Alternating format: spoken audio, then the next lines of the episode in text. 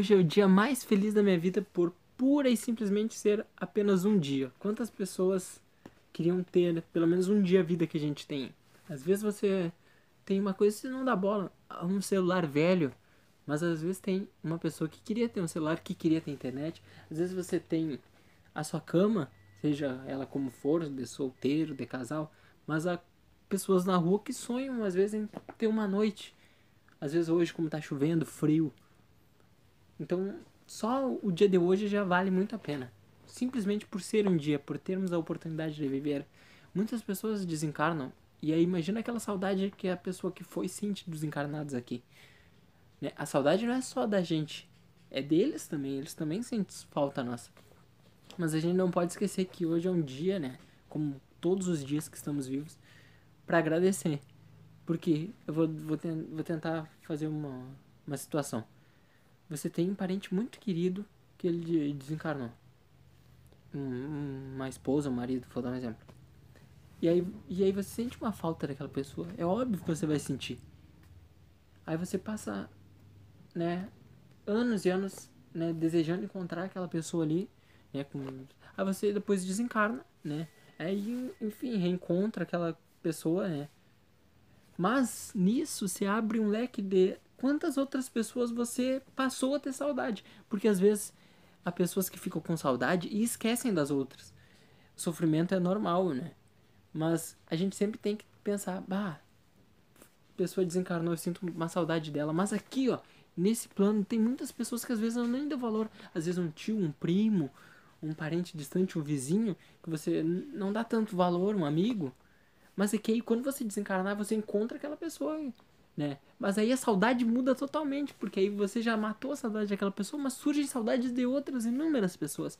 Então a gente, a saudade é algo constante, então a gente tem que aprender a dar valor. Seja desencarnado, a gente dá valor àqueles nossos amigos que nós estávamos com saudade e revimos, seja aqui como encarnados, que tem muitos, muitos amigos que a gente tá aqui, mas às vezes a gente não dá tanto valor por pensar naqueles que estão desencarnados, aqueles que estão distantes. Então a gente tem que valorizar, né? Valorizar muito. E por acaso, né? Tava vendo aqui que o, a questão fala sobre os espíritos, né? E eu falei um pouco, porque eu sempre faço essa abertura assim de improviso, falando sobre o mundo espiritual, enfim. A pergunta fala assim: Que definição você pode dar dos espíritos? Questão 76. Resposta: Pode-se dizer que os espíritos são seres inteligentes da criação, povoam o universo fora do mundo material. Questão 78.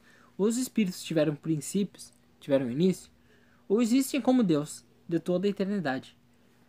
Resposta: Se os espíritos não tivessem tido princípio, seriam iguais a Deus, ao passo que eles são sua criação, submetidos à vontade de Deus. Deus existe de toda a eternidade, e isso é incontestável. Mas saber quando e quando nos criou, não o sabemos.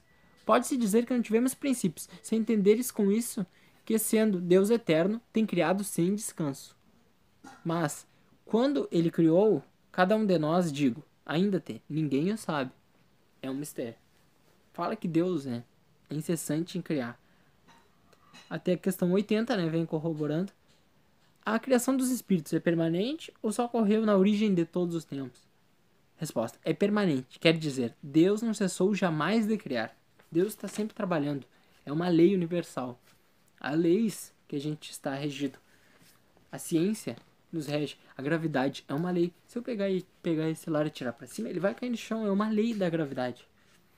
Há leis físicas, químicas, mistura uma substância, mas há leis também que regem a vida como um todo. A lei de ação e reação. O que você faz, você vai receber, ou os, né, os orientais chamam de lei do karma, karma bom, karma ruim. Você né? O que você faz, você vai receber. Há uma reação contrária. A lei do trabalho também. A gente não foi feito para estacionar. Há coisas que não, não, não, há, não há como explicar ainda. Aos poucos as explicações vão vindo. Mas, né, é gradual. A gente não pode também, por não ver uma coisa, dizer que aquela coisa não existe. Vou dar um exemplo. Um celular eu nunca vi um celular na vida. Eu sou de outro, de, de outro lugar, assim, sei lá qual, qual época, em qual era que eu sou. Nunca vi um celular. poderia afirmar que o celular não existe.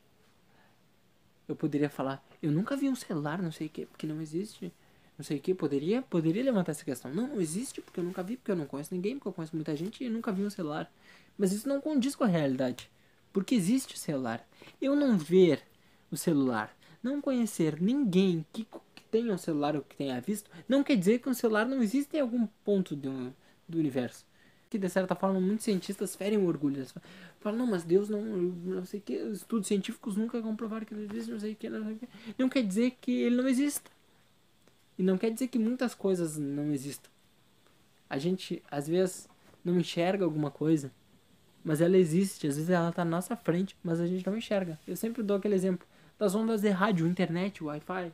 Mas imagina as ondas de rádio. Sempre existiram na época de Jesus. Tava lá, ó, as ondas de rádio. Aí imagina, quem é que começa, consegue, vai conseguir explicar isso naquela época? Ninguém viu, não existe. Não existe. Que nem a eletricidade. A eletricidade, reações químicas, sempre estiveram ao nosso, ao nosso acesso. Assim, entre aspas, ao nosso acesso. Mas se você fosse botar isso há mil anos atrás e tentar explicar para alguém, eu achar que é loucura, eu achar que é, que é um ser divino ou então que é algo demoníaco, não iriam acreditar. A ciência ela vem gradual, gradual melhorando, evoluindo e a gente vem compreendendo as coisas, né? E é a questão, não é porque a gente não vê os espíritos que eles não existem. Tem coisas que nós não enxergamos e elas existem. E é isso. Um grande abraço. Fiquem com Deus.